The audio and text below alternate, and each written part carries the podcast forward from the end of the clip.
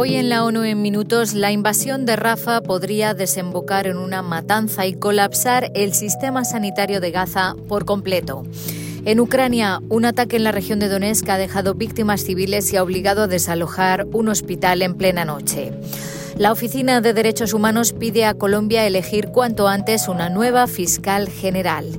Y en San Valentín, las agencias de la ONU recuerdan que el matrimonio infantil no tiene nada que ver con el amor, sino que es una grave violación de los derechos de los niños. Un saludo de Beatriz Barral.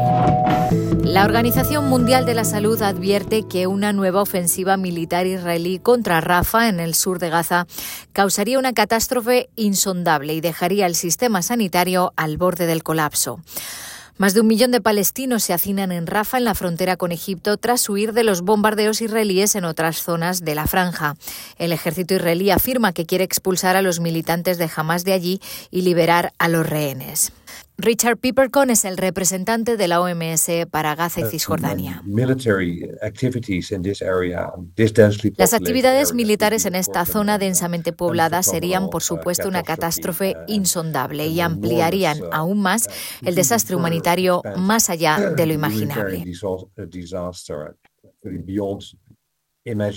El secretario general adjunto de Asuntos Humanitarios, Martin Griffiths, advirtió que un asalto terrestre podría desembocar en una matanza entre personas como este hombre que están mirando a la muerte a la cara.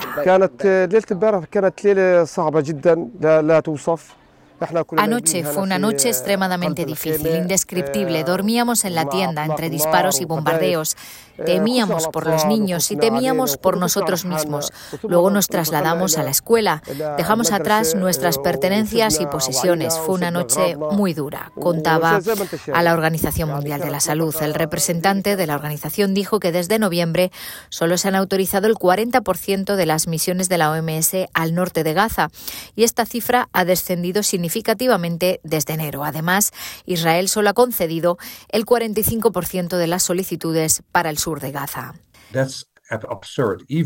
Es absurdo, incluso cuando no hay un alto el fuego, deben existir corredores humanitarios para que la OMS y la ONU puedan hacer su trabajo. Un ataque nocturno en la ciudad de Selidove, en la región de Donetsk, en Ucrania, se ha cobrado vidas de civiles y ha dañado un hospital, viviendas e infraestructuras civiles cercanas. Las noticias sobre víctimas mortales son terribles. Una mujer embarazada, una madre con su hijo, un bebé de seis meses y otros civiles, adultos y niños perdieron la vida o resultaron heridos en este terrible ataque, dijo la coordinadora humanitaria en el país. La administración del hospital tuvo que evacuar a los pacientes en plena noche por segunda vez en pocos meses ya que el mismo centro fue atacado en noviembre de 2023. Solo este año la OMS ha verificado 28 ataques contra el personal sanitario, pacientes, hospitales, ambulancias y suministros sanitarios en toda Ucrania. Los ataques contra la asistencia sanitaria constituyen una violación atroz del derecho internacional humanitario y de la humanidad como tal, sostuvo Denis Brown. La Oficina para los Derechos Humanos en Colombia ha instado a la Corte Suprema a agilizar la elección de la nueva fiscal.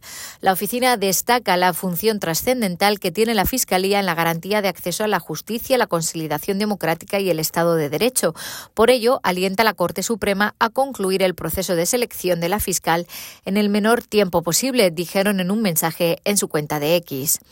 Después de cuatro votaciones en las que ninguna candidata ha logrado la mayoría, la Corte se volverá a reunir el 22 de febrero. La oficina llama al Estado, particularmente al Gobierno, a brindar las garantías para que la Corte pueda concluir la selección de una nueva fiscal sin interferencias de ningún tipo.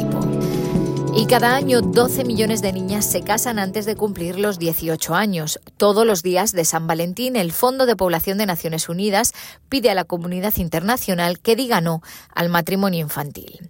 A día de hoy, la cifra de mujeres y niñas casadas antes de cumplir los 18 años alcanza los 650 millones. Según UNICEF, antes de la pandemia se esperaba que más de 100 millones de niñas se casaran en la próxima década. Ahora, esa cifra ha aumentado en 10 millones como resultado de la pandemia. UNFPA tiene una campaña en las redes sociales para rechazar el matrimonio infantil usando el hashtag I Hasta aquí las noticias más destacadas de las Naciones Unidas.